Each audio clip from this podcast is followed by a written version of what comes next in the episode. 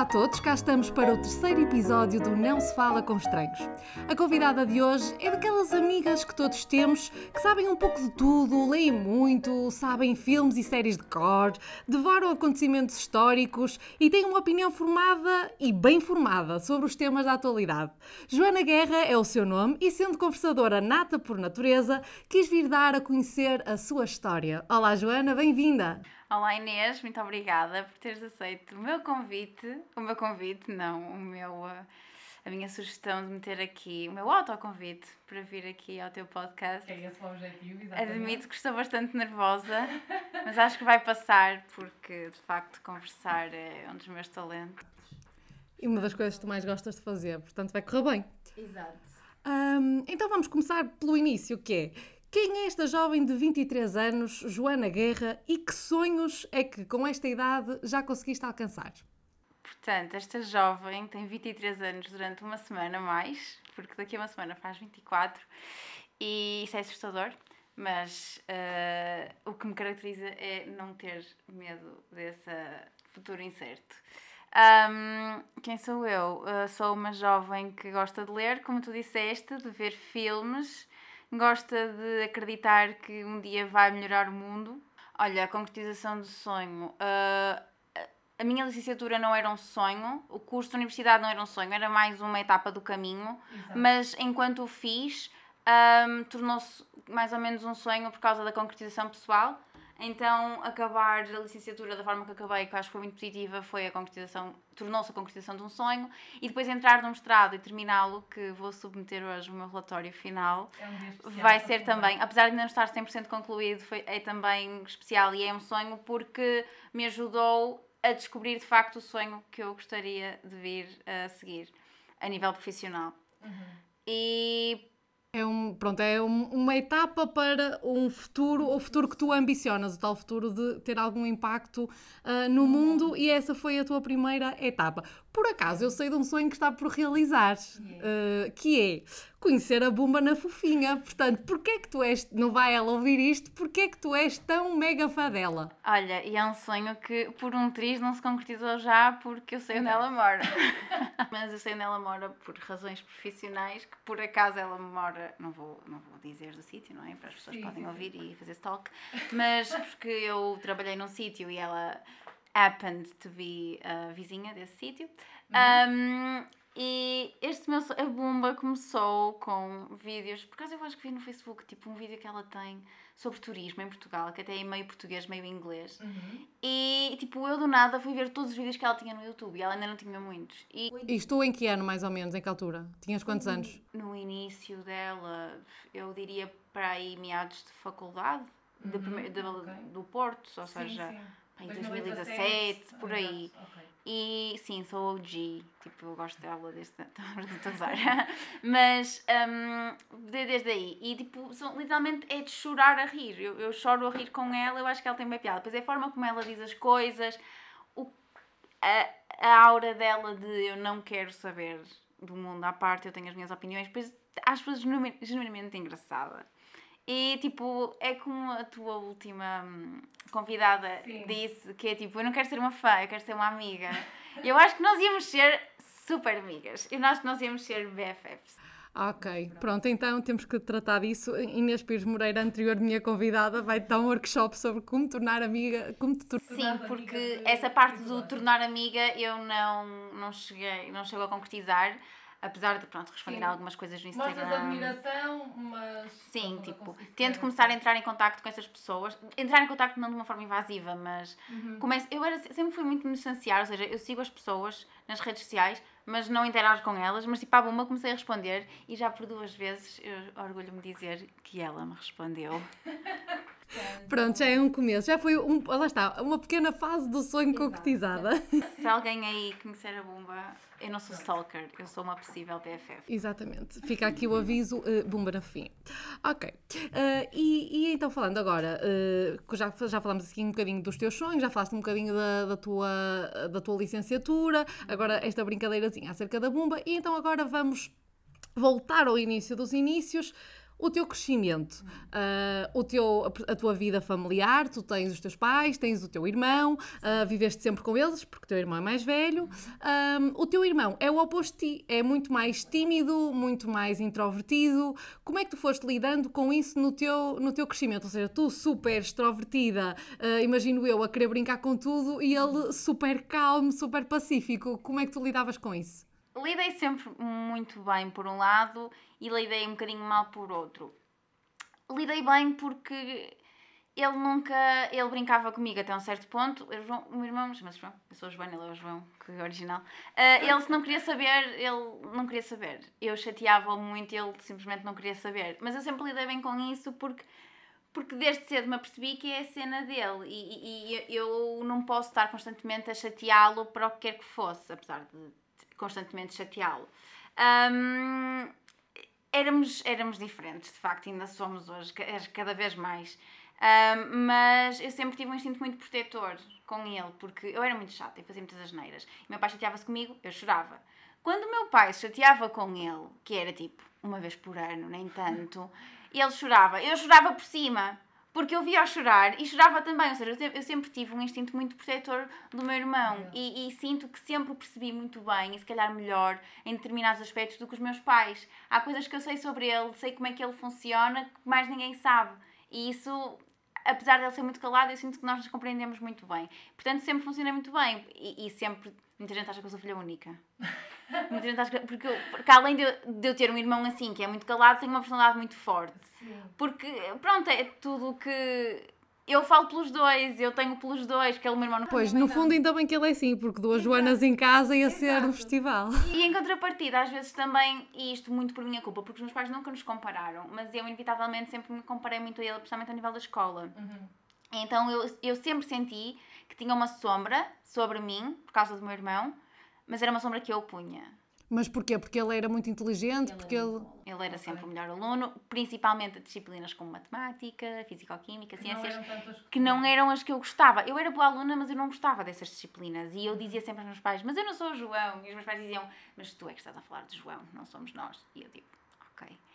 Apesar de ter sempre vivido com essa sombra, mas essa sombra na realidade foi o que eu coloquei lá, portanto. Mas sempre vivi bem.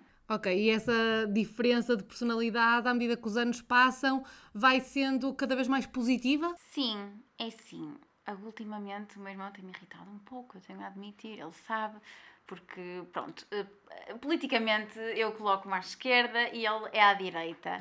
E, uh, e, isso tem dado base a, alguma, alguns debates. Então os jantares uh, são muito animados, debates muito intensos, uh, mas lá está, isso é a parte boa. Epá, eu discordo, mas é bom haver uh, um ponto de vista contrário e isso é okay. ótimo. E assim até puxas por ele, então, para ele até se calhar uh, falar mais e defender as suas ideias sim, sim. e até ficar mais uh, extrovertido. Puxas por ele. Ele agora fala muito mais do que o que falava antes, apesar de, na minha opinião, só dizer as neiras, mas, mas uh, sim, há muito debate e isso é positivo porque é preciso que existam os dois lados. E por falar nisso de, de debates e, e dessas tuas uh, ideias que tu tens bem demarcadas e que defendes, uh, isso se calhar baseia-se um bocado naquilo que tu estudaste, no, naquilo que tu gostas de, de, ler e de saber, porque a verdade é que tu és fascinada por história, por aquilo que aconteceu, pela evolução dos tempos e uh, automaticamente pelos temas da atualidade. Como é que se constrói o gosto por estes temas, nomeadamente aqui pela história? Por exemplo, tu deves ter assim alguma história engraçada em que as pessoas tenham ficado a olhar para ti de género a dizer como é que tu sabes isto? Para quem é que precisa de saber isto? Porquê? Ah, então, isto vem da minha mãe. Uhum. Minha mãe uh, estudou, minha mãe é uma pessoa muito inteligente, o meu irmão é como a minha mãe nesse aspecto, uma pessoa muito racional, uma pessoa que aprendeu a ler muito rápido, muito cedo, uhum. E ela estudou engenharia química, engenharia têxtil, uhum. mas é uhum. mais da área química. E, mas a paixão dela é história. Minha mãe sabe tanto de história como do trabalho que ela faz diariamente numa fábrica de tecidos. Uh, e então uh, foi daí, porque eu desde pequenina que sabia os reis, sabia as rainhas, porque eram coisas que a minha mãe me comentava. E como desde cedo também gostei muito de ler, quando cheguei uh, ao, ao, ao, nono ano para escolher para o décimo, escolhi Humanidades sem pensar duas vezes e, e a história aí intensificou-se ainda mais, porque gostamos de História A e o meu gosto pela história aumentou imenso. Um, questões sobre história Não sei, muitas vezes pequenas correções que às vezes acontecem, sei lá, ires ao Porto e não é ponto Dom Luís, é ponto Luís I, porque, sabes porquê? Não, não sei porquê. Porque a ponte é de Luís I, diz lá, ponto Luís I, Uhum. mas muita gente diz, comumente diz-se ponto Dom Luís. Uhum. É Luís I porque a ponte, quando foi inaugurada, o rei, na altura Dom Luís, não apareceu à inauguração da ponte. E o povo chateou-se e disse: Esta ponte não vai honrar o rei, vai ter o nome dele, mas não vai ser Dom. E é essa a razão pela qual a ponte do Porto, aquela bonita na Ribeira, é. Aquela bonita na Ribeira. E quando tu contas essa história, imagina, por exemplo, ah, um amigo teu estava contigo e dizia-te: Olha, vamos ali à Ponte de Dom Luís, e tu dizias isto. O que é que o teu amigo te responderia? Está Tá bem. Tipo, Pronto, ok, boa. E ainda agora há muita gente que diz, e eu corrijo por cima, e já sei, então já sabes, tens que dizer direito, porque é assim que se diz. Ok, muito bem. Ora, pronto, já tivemos aqui um momento lúdico de aprendizagem. A partir de agora, ninguém à beira de Joana Guerra diga que vai à Ponte de Dom Luís. Não, vai à Ponte de Luís I. Ah, e outra, outra questão aqui, eh, alinhada aqui na- nesta parte da história, é que ahm, um- uma, das, uma das, das questões mais sensíveis para ti eh, é- são os direitos humanos, em particular aqueles das mulheres. Então, qual é que é o pior comentário que te podem dizer acerca desse tema? Assim, um comentário que com certeza devem existir muitos, mas o primeiro que te vem à cabeça que efetivamente te irrita sobre o tema da defesa dos direitos das mulheres. Sei lá, são tantos, não é? Mas algo do género que, que é uma vitimização. Que as mulheres, que a questão das, das mulheres e o feminismo é uma vitimização por parte da mulher. E que, que é uma causa que não, não tem sentido por ser uma vitimização, ou seja, que as causas que as mulheres alegam, os direitos que as mulheres alegam, ah, não passam de, de, de algo que não tem sentido. Ou seja, que é querer mais, querer mais, querer mais. É como quem diz os direitos LGBT. ah, essas pessoas só querem, só fazem barulho. N- não, essas pessoas estiveram oprimidas durante séculos. A realidade é essa. Portanto, se agora eles fazem paradas e param carro e param ah, multidões e mobilizam multidões e param avenidas, é porque durante séculos não tiveram a oportunidade de se expressar esses direitos. E as mulheres, eu dou muito exemplo disso. Se as mulheres nos anos 20, 30 não se tivessem emancipado, hoje nós não votávamos. Portanto, é preciso inicialmente fazer-se barulho para se poder continuar a, a, a ganhar os direitos que as pessoas merecem. E para mim, quando alegam, quando apontam que isso são vitimizações, ah, pronto, eu passo-me. Mas tu achas que há pessoas que, por exemplo, achas que as pessoas podem ter essa percepção, essas que fazem esse comentário da, vitimiza, da vitimização, podem dizê-lo por, eh, por algum barulho ser feito de forma errada ou achas que não? Achas que às vezes se pode abordar estes temas de forma errada e de forma hum, que, que no fundo desvirtua o objetivo principal? Paga sempre o justo pelo pecador. Já dizia o ditado, não é? É, é, como, é como os movimentos agora do assédio sexual, o Me Too. Claro que eu acredito que existam pessoas que, que usem eh, estes movimentos e eh, eh, os casos reais que existem para tentar ganhar atenção, para tentar lixar alguém famoso ou o que seja, para tentar extorquir dinheiro. Mas a realidade é que mais de 50%, mais de mais de 50%, eh, são casos que acontecem. O assédio é uma coisa real. E, e- e claro que há muita gente que não acredita, muita gente que aponta o dedo, ah, isso agora, agora todos, agora acontece a todos, agora acontece a todos. Claro que se calhar muitos não aconteceram, mas há inúmeros, muitos mais que aconteceram. Claro que há sempre pessoas que vão retratar o feminismo de uma forma menos ah, accurate, mas há sempre pessoas que podem dar uma imagem menos positiva. Achas que confundem eh, frequentemente o feminismo com o feminismo? Sim, e ah, isso está e há mal. pessoas que não sabem a diferença. Exato. Mas o que, o que é preciso é, é, lá está, é educar as pessoas para a realidade do termo e para a necessidade da, do movimento, não é? Porque na realidade o feminismo luta por direitos iguais.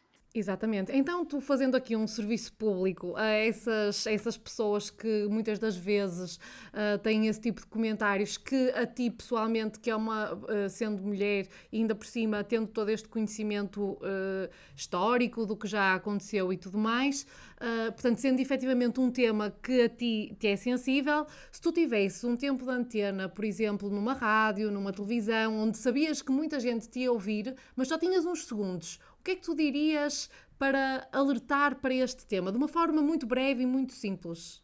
Existem mulheres no mundo atualmente que não podem sair de casa sem o marido.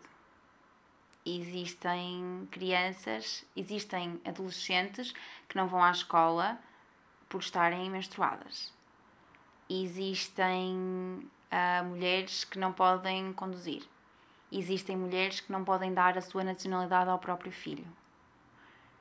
Isto são, que eu disse, três, quatro coisas. Existem N mais coisas em inúmeros países e eu estou só a falar dos países menos desenvolvidos, e, ou seja, existem questões muito piores em países desenvolvidos um, a acontecer atualmente e não me parece que isso seja esteja bem. No mundo em que nós vivemos e para aquilo que nós trabalharmos, uh, a luta vai muito mais além de eu querer receber o mesmo que um homem que faz o mesmo trabalho que eu, que é importante. Eu devo receber, eu mereço receber tanto como um homem que faz o mesmo trabalho que eu. Agora, as lutas, o feminismo, as lutas sociais que apelam à igualdade do, do, dos sexos, um, vai, muito a, vai muito além destas questões que eu não, não digo que são superficiais, porque não são, mas vai, vai além porque existem direitos muito mais básicos que, que atualmente em inúmeros países do mundo não se concretiza. Sim, cada país, de acordo com o seu desenvolvimento, tem a exteriorização deste problema de forma diferente, não é? E aquilo que nós fazemos, hum, nós, enquanto países mais uh, desenvolvidos, hum, é mesmo criar estes movimentos para que se possam extrapolar e usar e, e ter hum, repercussões noutros países. E portanto, tu queres ter algum impacto no mundo uh, em relação não só a este tema, mas direitos humanos no seu, uh, no seu todo, não só aqui na questão das mulheres. E então eu pergunto-te, o que é que tu pretendes fazer no futuro? O teu, porquê é que o teu primeiro passo foi uma licenciatura em Relações Internacionais? Ou seja, qual é que, qual é que o impacto pretendido? O que é que tu pretendes fazer uh, da tua vida? Qual é a tua, aquela que tu achas que é a tua missão? Boa questão, Inês. Estou a descobrir. É assim, claro, eu tenho uma ideia daquilo que eu gostava de fazer, acho que todos temos, não é? Uh, mas especialmente nesta fase em que eu acabei, estou a acabar o meu mestrado e estou a começar a procurar trabalho, não é? Um, aquilo que eu gostava de fazer e aquilo que me levou às relações internacionais, na realidade, não foi nada de. Tipo, eu fui para relações internacionais porque era um curso com um bom nome, numa boa universidade, e eu até gostava de línguas e até gosto de viajar e gosto assim de uns assuntos, até percebo mais ou menos de política, então vamos. E foi durante, foi de facto ao estudar o, o curso e as cadeiras uh, que eu me apercebi um bocado melhor da realidade que é essa área e o porquê. E, e depois, tendo seguido um mestrado na área, claro que foi para intensificar os estudos que já tinha começado, ou seja, para, uh, para aprofundar os meus conhecimentos na área. E aquilo que eu gostava de fazer Ainda não, é, não, é, não tenho muito em concreto, mas já defini que gosto muito das organizações internacionais uhum. e gostava de trabalhar numa delas, numa, existem inúmeras, não é? Gostava de trabalhar numa que me permitisse fazer pesquisa e contribuir para colmatar precisamente estes, estas questões. Mas pesquisa em relação a quê? Investigação. Investigação. Investigação, por exemplo. Como é, perguntam-me como é que eu sei que existem mulheres na Índia que não se... Queres dar resposta às pessoas que, que querem dados. E fazer cada vez, criar cada vez mais conhecimento que, ou seja, tu cri... atualizem este problema. Exatamente. Okay. E, ou seja, e, e, tu ao estar numa organização, seja o objetivo que ela tenha, produzes conhecimento sobre isso e depois podes criar medidas, criar estratégias uh, para implementar, para solucionar estas questões uh, que existem. Claro que o creme La Creme seria uma ONU, mas eh, eu sei que até lá chegar existem muitas, muitos outros sítios por onde eu poderia passar e este âmbito mais internacional é, é assim, o meu objetivo profissional. Sim. Mas acabas por tentar fazer isso diariamente, nem que seja eh, junto daqueles que te são mais próximos, tentar se- fazer esta tua missão numa escala mais pequena. A questão é, nós podemos começar à mesa de jantar a falar com os nossos pais. E, e eu sei que ao falar com os meus pais à mesa de jantar tem algum impacto. E depois nos jantares de amigos também. E depois as redes sociais também. E então, claro que falar é fácil, não é? É o mais fácil. Mas se nós começarmos por aí já podemos fazer alguma diferença. E o que eu gostaria então de fazer era levar isso para a frente e poder, a um nível profissional, fazer isso. Muito bem, então eh, acho que estamos aqui ahm, a perceber que tu és uma mulher ah, forte, com convicções e uma personalidade muito definidas, determinadas, e então isto faz-me questionar, passando agora para uma outra esfera, porque já estamos aqui quase, quase a terminar que é como é que uma personalidade e uma mulher como esta se posiciona numa relação amorosa. E então eu pergunto, como, não é? Como, como é que tu, eh, sendo, tendo uma personalidade tão forte, não é? Que tipo de pessoa é que tu tens de ter do outro lado ou não é suposto ser um tipo de pessoa que está, que está do outro lado? Eu vou traduzir a pergunta da Inês. Como é que uma pessoa tão chata encontrou alguém Não. que a ature? Não, não é isso, não é isso, mas é verdade que uma pessoa com uma personalidade muito forte, com ideias muito fixas, não é? À partida do outro lado, das duas, uma. Ou tem uma pessoa que é exatamente igual a ela e, está- e- e tem a mesma opinião e não é tão interessante porque uma pessoa como tu gosta de estar constantemente a ser desafiada, ou tem uma pessoa que no fundo te admira e que procura saber mais junto de ti. Por exemplo, Eu acho que a chave é. No meu caso, fazendo aqui uma análise, a chave é eh, ter em comum alguns aspectos, como, como determinados valores e determinadas ah, crenças, digamos. Ahm, ou seja, ahm, o esqueleto, a, a coluna, é mais ou menos a mesma. Depois as ramificações que vão daí é que podem derivar. Neste caso, eh, acho que a uma relação amorosa com a minha pessoa é possível, tendo eu uma personalidade forte. Não é que a outra pessoa não tenha uma personalidade forte, mas é uma pessoa com muita paciência. Porque eu sou chata, isso é um facto. Assumido, sabido, publicitado. É, eu sou chata. E, e, As ideias fixas. sou de ideias fixas e sou chata. E, mas é ter paciência não só para. Não é para aturar e pronto, ok, ok, fala para aí, fala para a mão. Não. É suscitar debate também. Ou seja, também tem que ser uma Gostas pessoa. de ser desafiada. Exato, tem que ser uma pessoa que ah, promova ah, o debate e, e que consiga. Vou usar uma palavra que não gosto muito. Engajar. Engage, não é? Uhum. um, neste tipo de, de situações, de, de conversas sobre tudo e mais alguma coisa. E, e, ou seja, haver uma troca de pontos de vista constante sobre literalmente tudo e mais alguma coisa. Mas, e-. Respondeste, respondeste, mas então tenho curiosidade em saber qual é que é eh, o nível de dedicação que tu achas ideal e até que ponto é que então uma parte se deve adaptar à outra, entendes? Ou seja, eh, não sei se, se me se fiz Sim. entender a minha questão. Até que ponto uma pessoa tem que se adaptar. Exatamente. Pronto, ou seja, tem que haver, e da minha parte é difícil haver uma cedência, não é? Tipo, deixar o orgulho de lado e dar o braço a terceiro. Ah, mas isso tem de acontecer, porque eu tenho um feitio muito difícil, uma personalidade muito forte.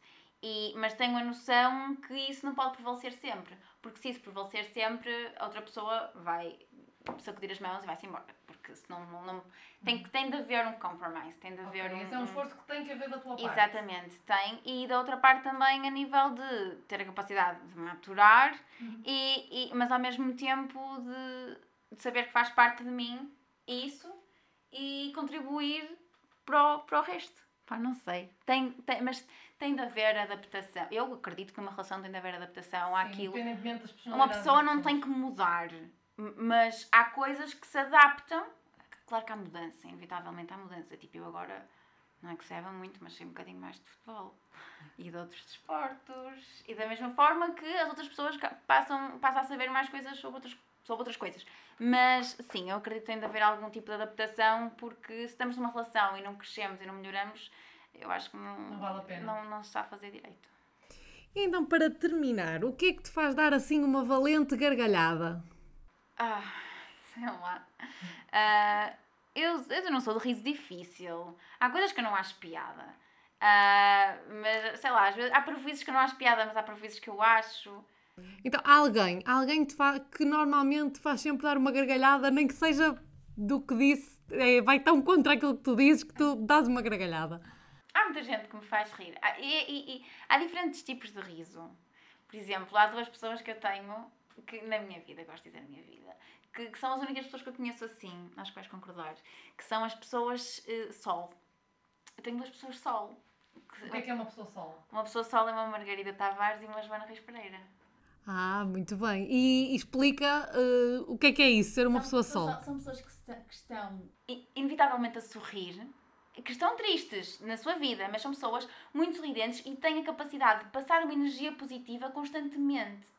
Ou seja, ainda que elas estejam tristes e estejam mal, não sei o quê, são pessoas que, que estão, têm sempre um sorriso para dar. Que é uma coisa que eu não posso dizer, por exemplo, da minha pessoa. Ok. Tipo, eu- eu tenho um sorriso para dar e assim dia não, só nos dias bons. Ah, mas há, há pessoas assim, pessoas- ou seja, essas pessoas fazem-me fazem rir, fazem-me sorrir. Assim, de rir à gargalhada. Assim, aquelas pessoas que contar mais, por exemplo, tenho um primo, o primo Nuno, com as coisas que ele me conta eu parto-me a rir, Por serem diferentes. por serem diferentes. E a forma, sim, e a forma como contam histórias. Por exemplo, um Ruka também conta sempre uma bela história. É impossível uma pessoa não se rir. Ahm, o Gaia também me faz rir. Ah, pois convém. Não, Gaia é o namorado da Joana. não. Convém, convém. E, e qual é que é o teu modo de viver a vida? Ai, o meu mal de viver a vida é. eh, ora bem, sei lá. Eu, eu gosto de acreditar que sou uma pessoa que vive a vida, ou seja, eu não quero saber daquilo que as pessoas pensam. Isso é é uma coisa que eu estou ainda a melhorar, mas já desde. Importei-me durante muito tempo. Mas, ai, agora como se fosse tipo aqui uma grande influencer, I don't care about, about the haters. Não, não é isso. Mas eu faço as coisas por mim e eu importo-me com o que aquilo que o meu círculo próximo pensa. Por exemplo, peço sempre uma opinião à minha mãe, ahm, ao meu pai, à Gaia. Tipo, eu tenho em consideração aquilo que os meus amigos acham, que as pessoas que me são próximas. Mas é uma consideração, eu quero um parecer, porque quem toma a decisão sou eu, ainda que às vezes seja difícil para mim tomar decisões. Mas eu levo a vida de uma forma muito focada. Focada e organizada é a palavra de ordem. Sem isso eu não levo a minha vida, é, faz-me logo comichão. Ahm, e, ahm, mas de uma forma geral, focada e organizada e, e- e- em mim. Ou seja, eu estou em primeiro lugar, aquela cena do self-love. Tipo, that's not bullshit, that's important. Ah, e não querendo saber. Não querendo saber das opiniões alheias, é evidente. Mas sempre focada em trabalhar para, para contribuir para um mundo melhor. Ou seja, para combater estereótipos, preconceitos e coisas feias que danificam. Coisas que vão zero ao encontro daquilo que tu defendes. Exato. E então, agora sim, última questão. Se tivesse a oportunidade de ir a um alta definição, o que gostarias que te perguntassem? Bem, se eu tivesse de- a oportunidade de ir à alta definição, eu chegava lá e dizia: Eu queria ir ao reset. Então, se fosse só reset, o que é que gostavas que eh, te perguntassem? Estava-te a dizer há um bocado que eu, desde que sou pequena, faço entrevistas no chuveiro, a mim mesma, e no espelho. E... E, e quando, estavas nesses, quando estás nesses momentos, o que é que tu te imaginas a responder? A que questão? Bem, por norma é as questões que eles fazem, mas. eh, As questões tipo. que eles- Sim, sim. Mas gostava que me perguntassem porquê é que. Porquê, que- porquê é que eu vou mudar o mundo? Porquê eu? E então o porquê? que. Já sabia que ias fazer isso. Porque, porque, eu, porque eu sinto, aliás, eu sei que eu sou que eu sou uma pessoa que atinge os meus objetivos e que eu, e que, que eu valho a pena. Ou seja, eu investi muito em mim e isso I know my worth. E então isto parece bué, Não, não, é importante, é importante. Arrogante e bué Acreditarmos convencido. é que mas não, não, não parecendo uh, arrogante ou convencida, se nós não acreditamos em nós, uh, quem é que vai acreditar, Exato. não é? É Sim, sim, aquele, concordo. aquela. E eu acho que isso é uma característica minha que me define muito. E eu tento sempre passar isso às outras pessoas, que eu desde pequenina que sou muito confiante, tenho muita autoestima. E há muitas pessoas que não têm. E eu tento sempre puxar as pessoas para cima e dizer tu consegues, tu consegues, tu consegues. Porque se tu acreditares que tu consegues, ainda que tu não consigas, tu vais chegar mais longe que aquilo que tu esperavas. E, e eu sei que. Só isso já vai. E só isso já me torna a mim uma pessoa especial, ou melhor, ao, me- ao menos worth it, e, e que tem alguma capacidade para ir em frente e mudar o mundo. O que quer que isso signifique. Exato, o que quer que isso signifique. Boa sorte e obrigada, Joana. Terminamos assim este terceiro episódio do Não Se Fala com Estranhos. Quem quiser vir cá, tal como a Joana, contar um pouco da sua história ou se souber de alguém que gostaria, é muito fácil. Basta enviar um e-mail para inês.veloso.torães.gmail.com e a única condição é ter uma história de vida para contar, mas essa é muito fácil, porque todos temos uma. Até daqui a duas semanas com mais um episódio do Não Se Fala com Estranhos.